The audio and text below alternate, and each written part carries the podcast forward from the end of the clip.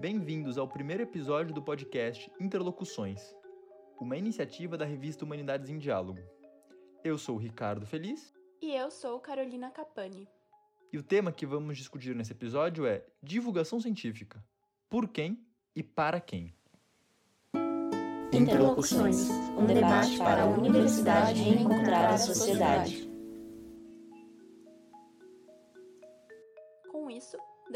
A uma série de cinco episódios que serão lançados no segundo semestre de 2020, sobre um assunto extremamente importante de ser discutido: a divulgação do conhecimento produzido na universidade.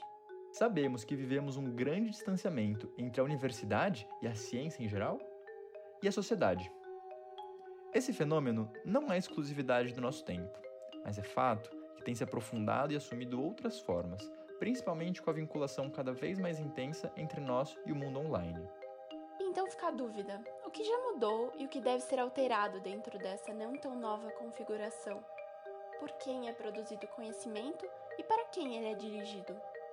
Para iniciar esse debate, convidamos Palmira Moricone Valério, doutora em Ciência da Informação pela UFRJ e pesquisadora da FINEP. Ela nos dará o prazer de poder discutir alguns conceitos importantes dentro desse tema e que foram mais profundamente tratados no seu doutorado e também no artigo Da Comunicação Científica à Divulgação, publicado na edição de 2008 da revista Transinformação. Palmira, você pode contar pra gente a sua relação com divulgação científica, sua formação nessa área e seus projetos? Eu, eu fiz a faculdade de comunicação social. Eu acho que o princípio todo está aí, né? Aí fiz comunicação social e você é envolvido, né, com todas as questões que tem dentro da comunicação. E com a questão do jornalismo, com a questão da publicidade. No caso, eu fiz especificamente a especialização publicidade. E você, então, você toma contato com essa matéria de como é que você se comunica, como é que você usa uma linguagem e todas as técnicas que estão envolvidas na, nessa formação de comunicação, né? Mais adiante, eu fui fazer mestrado de comunicação também. Eu fiz faculdade na, na Faculdade Ali Alonso, aqui no. É a faixa que chama aqui no Rio, né? E depois eu fui fazer o mestrado na UFRJ, mestrado de comunicação social também. E ali também a gente vai aprofundando as questões, né? Ao mesmo tempo, eu trabalhava numa instituição que chama FINEP, Financiadora de Estudos e Projetos, e, e fui trabalhar numa, numa área de periódicos científicos. A FINEP apoiava o programa juntamente com, com o CNPq, e nessa época eu estava fazendo o mestrado de comunicação social, mas depois eu passei para a área da ciência da informação justamente porque essa área de, de estudar os periódicos científicos, ela caía dentro da área da ciência da informação e não da comunicação, que seria de divulgação. Porém, eu fiquei com essa formação dentro de mim, né? E aí eu fiz o, um estudo da minha dissertação, que foi justamente sobre as revistas científicas que eram o grupo que a gente chamava de elite apoiadas pela FINEP, no conjunto, eram apoiadas várias revistas entre CNPq e FINEP. Mas a FINEP fazia uma seleção, pegava as mais pontuadas para dar o financiamento, para cair dentro dos critérios de qualidade que a FINEP uh, fazia questão de, e era sua, sua meta, né, de, de apoio.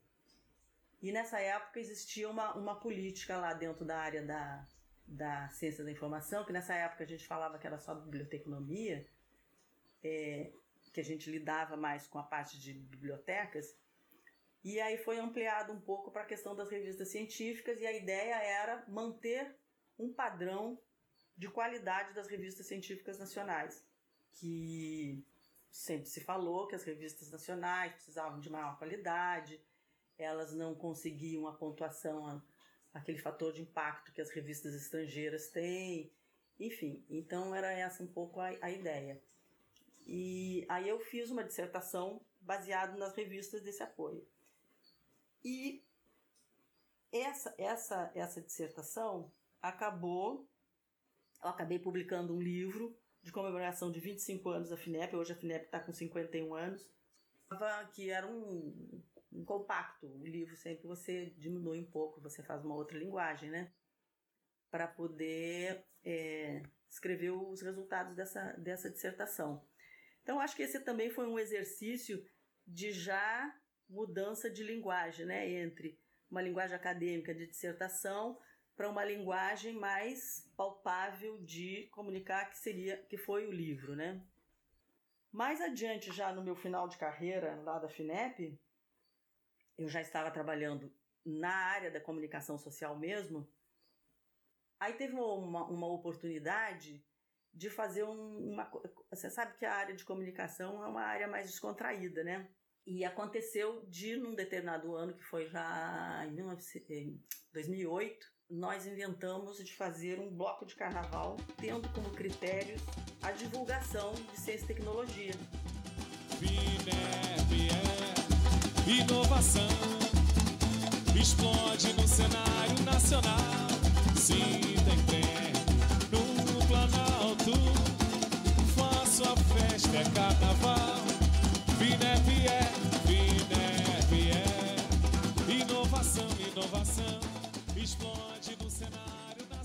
Sempre um dos problemas que nós enfrentávamos e que, e que eu acho que até hoje acontece é que ciência e tecnologia é uma coisa meio, meio afastada da população, né?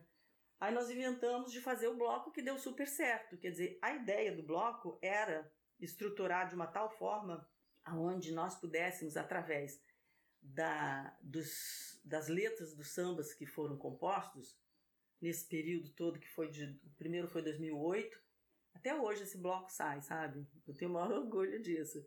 Mas eu fiquei lá durante cinco ou seis anos, mais ou menos. E nós fazíamos concursos internos, onde a gente lançava um, um tema de ciência e tecnologia e pedia para as pessoas é, elaborarem um, uma letra para o samba do carnaval do nosso do bloco. Esse projeto vingou. Eu só não sei te dizer se vingou a parte da, da divulgação em si. Quer dizer, eu comecei a tentar fazer uma pesquisa de retorno se tinha é, surtido efeito a ideia de que ciência e tecnologia fosse mais palatável ao público.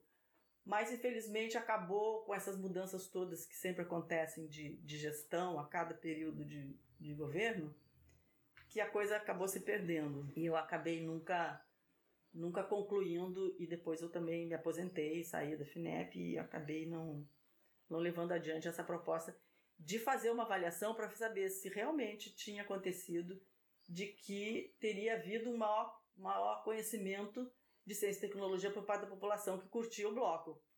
Então, em termos de projeto assim mais marcante que eu lembro foi isso, na área da divulgação que eu tenha feito, fora a parte acadêmica, né? Agora, indo em direção à discussão proposta por esse episódio, o que é divulgação científica no fim das contas? No que ela se difere da comunicação científica? É, bom, existe uma distinção bem clara, né? Que é a da comunicação científica e da divulgação, né? Esses termos, eles são divulgação, eles, ele é chamado de popularização da ciência, mas enquanto divulgação, quer dizer, a divulgação é para um público que não é o, o público acadêmico, não é o público é, específico, né? Então é o público em geral. E a comunicação científica, ela aí é o principal meio da comunicação científica é o periódico científico. Quer dizer, ele é dirigido para a parte acadêmica mesmo, para quem faz pesquisa e para quem é especializado. A distinção é bem grande, né? Esse era o paradigma antes da internet. Com o advento dessa tecnologia e a criação de novos e praticamente infinitos fluxos de informação, o próprio modus operandi da divulgação científica tem mudado. Essa transformação se manifesta desde a modernização de veículos tradicionais de divulgação do conhecimento científico, como a publicação eletrônica de periódicos especializados, até a adaptação e criação de plataformas de divulgação completamente novas e pouco regulamentadas, como os canais do YouTube. Empenhado em divulgar o conhecimento científico para um grande número de pessoas, ele criou um canal no YouTube, o Nerdologia, onde explica de forma bastante didática como as doenças se espalham e alerta para o perigo de não se levar a sério as descobertas da ciência. A partir desse paradigma que você apresenta pra gente, como é que a internet afeta a distinção de públicos? A internet, ela, ela, ela revolucionou, né? É uma onda que realmente revolucionou o mundo, né? E a, as possibilidades da internet, elas são enormes, né? Então, essa, essa discussão de, de que foi a minha tese de doutorado, que eu tentava examinar justamente isso, até que ponto existe uma, uma aproximação desses públicos a ponto de haver uma convergência desses públicos, baseado justamente em que a possibilidade que a internet deu à maioria das pessoas, falo maioria porque infelizmente a gente vive num país onde o acesso à internet, apesar de ser grande, não é para todo mundo, né? E, mas a possibilidade é enorme e atraiu muita, muita gente que desconhecia esse, esse campo mais acadêmico, né? Dizer, as pessoas começaram a tomar, a tomar conhecimento de que existia muita fonte de informação, muito conhecimento e que só foi possível com a internet. Essa curiosidade sempre, sempre esteve presente comigo. Até que ponto é, você com essa facilidade toda, você vai acabar tendo um público só. Né? Essa era a minha grande questão. Então você busca na literatura quem já falou um pouco sobre isso, e se é possível. E na verdade você chega a uma aproximação dos públicos, né? Porque existem critérios que são diferentes na comunicação científica. Então, ah, como eu falei, né, o principal meio de comunicação científica é a revista científica, né? seja ela online ou não. E são os critérios dela de, de avaliação é que vão dar a credibilidade da revista, né? E do conteúdo que ela está publicando. E existe, no outro lado, é, que não o acadêmico, existe uma massa de, de, de pessoas interessadas na ciência e que não necessariamente são acadêmicos dentro da, da, da universidade fazendo pesquisa, mas que também têm interesse né, nas pesquisas. E, mas é, ultimamente, quer dizer, eu acho que ainda está também se, se levantando mais pesquisas sobre isso, inclusive eu estou envolvida em uma delas, que é sobre a pesquisa de é, ciência cidadã. Hoje em dia se, se avançou e a ciência cidadã ela está ela está permitindo que, que essas, justamente essas pessoas interessadas em, em fazer pesquisas, em identificar problemas, elas estão colaborando, contribuindo com determinadas pesquisas na coleta de dados. Então, é, é um outro tipo é, que me parece que também existe essa aproximação de públicos, embora seja muito questionado ainda é, até que ponto elas, essas pessoas que não são as, os pesquisadores mesmos, que são os cidadãos pesquisadores, né, eles podem, eles estão, estão tendo oportunidade de colaborar intensivamente com a, com a pesquisa, com o projeto de pesquisa em si. Então, basicamente é isso. Quer dizer, eu acho que a internet entrou para revolucionar várias coisas e a questão é essa: será que existiria essa possibilidade de convergir esses públicos? Mas hoje eu acredito que é mais ou menos isso. É uma aproximação, sim, bastante grande, mas os critérios de, de qualidade para a seleção dos trabalhos científicos, eu acho que eles ainda, ainda, ainda se mantêm. Ainda se mantêm e eu acredito que ainda vão se manter por muito, muito tempo. Principalmente hoje em dia, né, com tantas fake news, né? Então, eu acho que isso aí, essa distinção até fica bem bem marcada, né? A ideia da ciência cidadã reafirma a importância de que a população, se interessada pela ciência, mesmo sem experiência formal, seja estimulada a colocar empenho e curiosidade em serviço da pesquisa científica. Esse empenho costuma ser utilizado em loco, ou seja, nas pesquisas de campo que envolvem uma grande escala espacial, ou então uma longa extensão de tempo, características que, muitas vezes, impossibilitariam que o trabalho científico fosse desenvolvido por um único pesquisador. Assim, em projetos que envolvam a ciência cidadã, amadores e cientistas tornam-se parceiros na coleta de dados. Essa convergência de público impacta para quem está fazendo pesquisa hoje? Não muda, não muda para a ciência. Talvez o que mude seja para o público, né? O público que vê mais a oportunidade de participar em pesquisas científicas. Essa questão da ciência cidadã é interessante porque nessa participação, essa, essas pessoas que estão envolvidas, interessadas nos projetos, elas também identificam os problemas da sua região. Que às vezes o pesquisador está lá nos livros, nas teorias e não está no, no dia a dia, na prática. Então, aí eu acho que responde um pouco a sua pergunta. Quer dizer, na prática, o que, que muda? Eu acho que isso pode mudar, entendeu? Porque na medida que você envolve cidadãos interessados em pesquisa participativa, colaborativa, eles eles estão ajudando a identificar os problemas e a resolver, a tentar resolver problemas da sua comunidade. E que nos Estados Unidos parece que é muito muito comum tem o dia do dia do pássaro, que também fazia esse tipo de esse tipo de troca.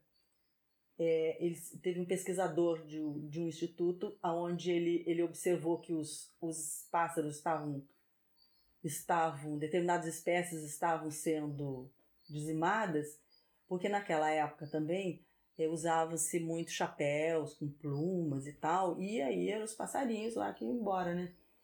E ele também acabou fazendo uma troca disso, dava prêmio para quem trouxesse os pássaros para não matar e ele fazia as pesquisas. Então era um tipo de, de troca também. Isso está lá na, na ciência cidadã. Então existe essa, essa possibilidade de incorporar determinadas é, pessoas né, que tenham interesse em conhecimento e que tenham conhecimento dos problemas locais para poder colaborar com o desenvolvimento de pesquisa. A Palmira ainda nos relata um episódio histórico brasileiro que envolve a ciência cidadã. Vital Brasil, lá pelos idos de 1900, no Instituto Butantan, desenvolveu uma parceria com a população local para pesquisar os animais peçonhentos da região. Os moradores das redondezas levavam as cobras até o instituto e, em troca, eram instruídos sobre o assunto, Tratava-se da permuta de serpentes por educação, incorporando a população à prática científica como forma de potencializá-la e divulgá-la.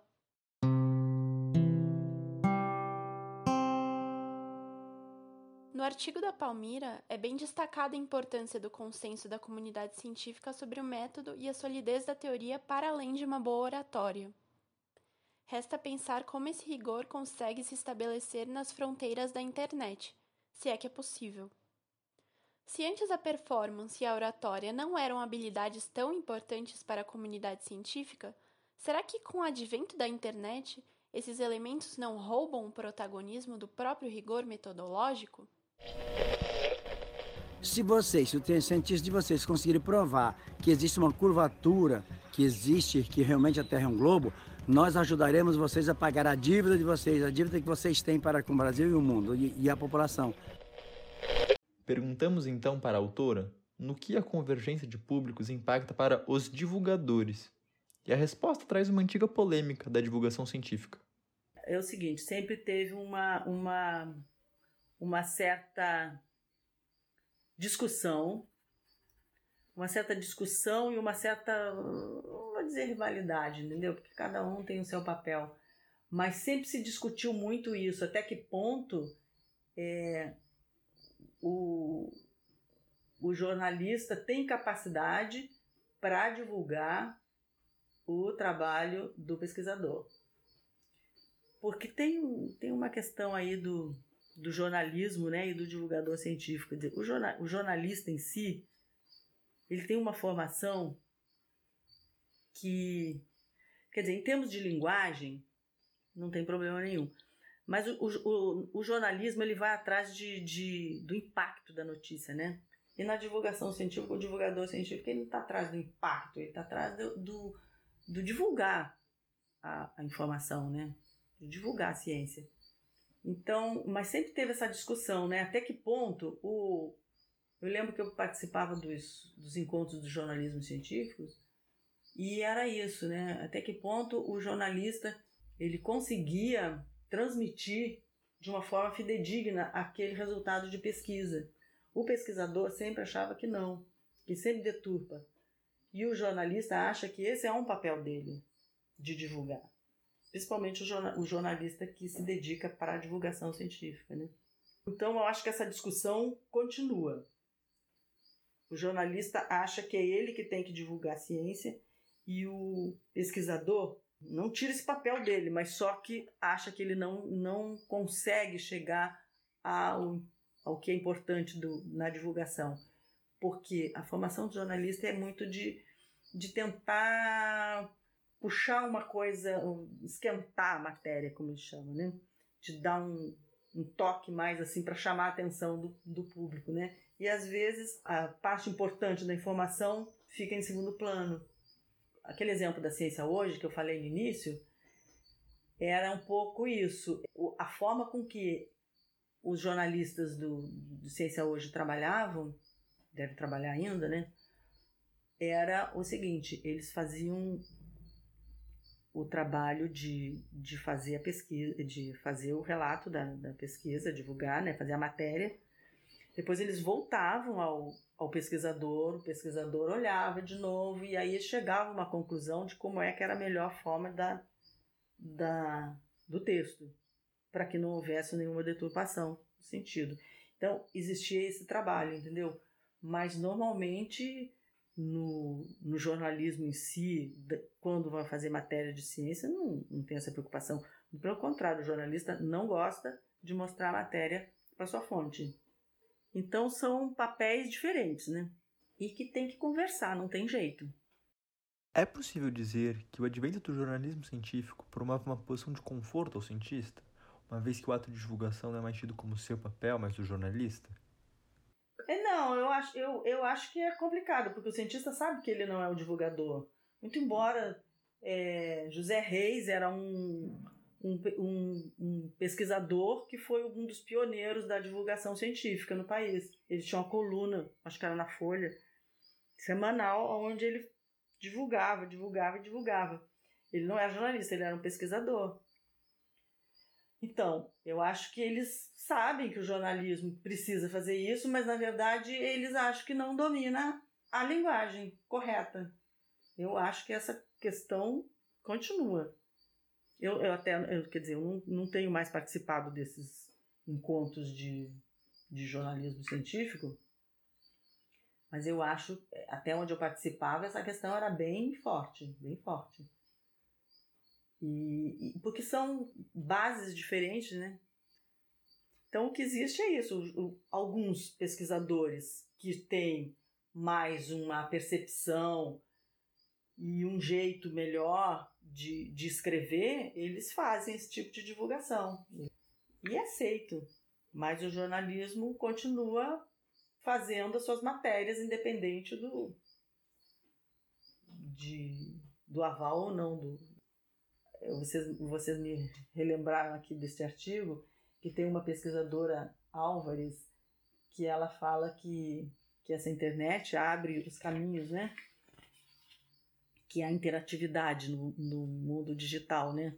E ela fala justamente, quer dizer, a comunicação ela teria que ver, é, pressupõe troca e intercâmbio, né? Então, teria que ter essa troca, esse intercâmbio mais com mais força, né, em função da internet, porque é tudo muito mais fácil, né? E a comunicação, quer dizer, é uma via de mão dupla, né? A comunicação é uma troca, né? No artigo, é apresentada a tese da divulgação como uma via de mão dupla, na medida em que emissor e receptor colaboram conjuntamente para o intercâmbio na divulgação e comunicação.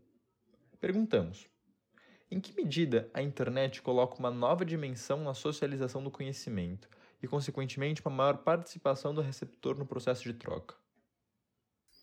Eu acho que a, a internet ela tem, ela tem toda a ferramenta para isso, né? Ela tem toda essa ferramenta. E eu acho que ela que ela até influencia sim, porque você tem os meios, né? Você tem os meios, uh, você tem os e-mails, você tem as listas, antigamente eram as listas de discussões, né? É, hoje em dia você tem o Zap, você faz as, as comunidades, enfim, você tem como, como ampliar esse público, né? Para poder haver essa troca. Mas essa troca vai ser sempre baseada naqueles critérios, né? De qualidade, da discussão, do que é ciência, que não é ciência. Então, existe sim a, a, um amplo espectro, espectro de possibilidade de haver uma comunicação. Agora, é, como diz a outra autora também, as ferramentas estão aí, só tem que saber usá-las, né? Porque é meio difícil, é difícil, porque a técnica ela vai na frente, né? A tecnologia avança mais do que a cultura. Então, a cultura fica mais atrasada, quer dizer, a, as formas de você se, se comunicar e os, o pensamento que você tem em relação à abertura que a internet pode dar. Hoje você tem as tais fake, fake news, né? Que são um mau uso, no meu entender, um mau uso da, da possibilidade da internet, né? Mas enfim, o avanço da tecnologia está aí para isso, tanto para o bem quanto para o mal, né? Tinha um exemplo do Santos Dumont com o avião, né? Que ele era o sonho da vida dele e acabou sendo utilizado para a guerra, né? Motivo de suicídio, né? Que é o que diz a história, né? Então, acho que a internet está aí, né? Não tem volta, só tem avanço, mas a, a, a cultura não, não, não acompanha. Então, essa coisa da da mão dupla, quer dizer, vai, vai demorar. Acho que demora. Demora porque, porque as pessoas não estão preparadas para essa abertura, né? para troca, para aceitar e para incorporar a ideia de outros, né? por mais absurdas que possam ser, mas você pode levar em consideração. E, e na pesquisa, quer dizer, na pesquisa você tem que respeitar os critérios, então tem muita coisa para avançar ainda. A socialização do conhecimento por meio da internet atrela-se, infelizmente, aos fenômenos da ampla disseminação de fake news e da descrença na ciência. Tanto é que, em setembro de 2019, foi instalada a Comissão Parlamentar Mista de Inquérito, a CPMI, das fake news, cuja criação foi motivada pela suspeita de uso de notícias falsas, desinformação e assédio no decorrer das eleições brasileiras de 2018. Que está proibindo a, a tal da cloroquina. A hidroxicloroquina está proibindo. Se não tem alternativa, por que proibir? Ah, não tem comprovação científica que seja eficaz. Mas também não tem comprovação científica que não tem, que, que não tem comprovação eficaz.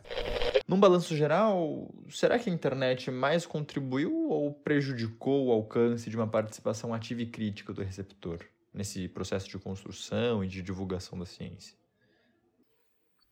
Eu acho que, que, que ela não, não tem mais ou menos. Eu acho que estamos num processo. Estamos num processo porque ela tanto pode ser usada para o bem quanto para o mal. As fake news são para o mal, né?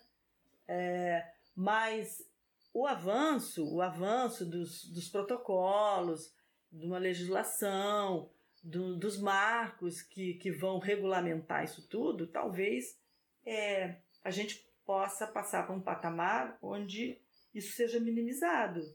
Então, num primeiro momento, parece assim: ah, se não tivesse a internet isso não aconteceria. Mas também não aconteceriam tantas outras coisas boas, né? Outros, outra, outro tipo de informação que, que a pessoa não tinha. Essa, essa coisa, por exemplo, dos, dos museus, que agora, principalmente com a pandemia, estão assim abertos para as pessoas visitarem, né? Então, tem muita, muita coisa positiva, muita. Então, eu acho que em saldo geral, assim, eu acho que mais contribui do que prejudica. Mas é claro que, como tudo, você tem que ter um meio termo, um balanço disso, né? Com isso, podemos refletir que a internet parece abrir portas para realizar uma divulgação científica recíproca. aumentando a participação do receptor no processo de troca que envolve a divulgação e a comunicação científica. A internet, portanto, abre a possibilidade do público não ser mais somente passivo. Mas entre essa porta que a internet abre e a possibilidade de ela se realizar de fato, há uma lacuna. Afinal, se o objetivo da divulgação científica for uma mera reprodução do saber sem interlocução crítica, ou então, se essa divulgação não for capaz de se fazer compreensível a um público não técnico, que não seja especializado, parece impossível que o público receptor seja capaz de realizar completamente esse intercâmbio via de mão dupla na comunicação. Disso vem a necessidade de um divulgador científico que tenha um papel de justamente promover a transição desse conhecimento, do cientista produtor do conhecimento a um público receptor diversificado e heterogêneo. Então, ainda que a internet tenha aproximado os públicos, tornado as fronteiras da divulgação científica mais tênues e democratizado o acesso à informação, ainda assim, o divulgador científico tem lugar e papel fundamental para o compartilhamento de informações e politização do público, permitindo o acesso mais orgânico ao conhecimento. Terminamos o primeiro episódio do Interlocuções, o podcast da revista Humanidades em Diálogo. Nosso muito obrigada a Palmira Moricone Valério pela participação enérgica e aos ouvintes pela audição atenta. Nos encontramos no mês que vem.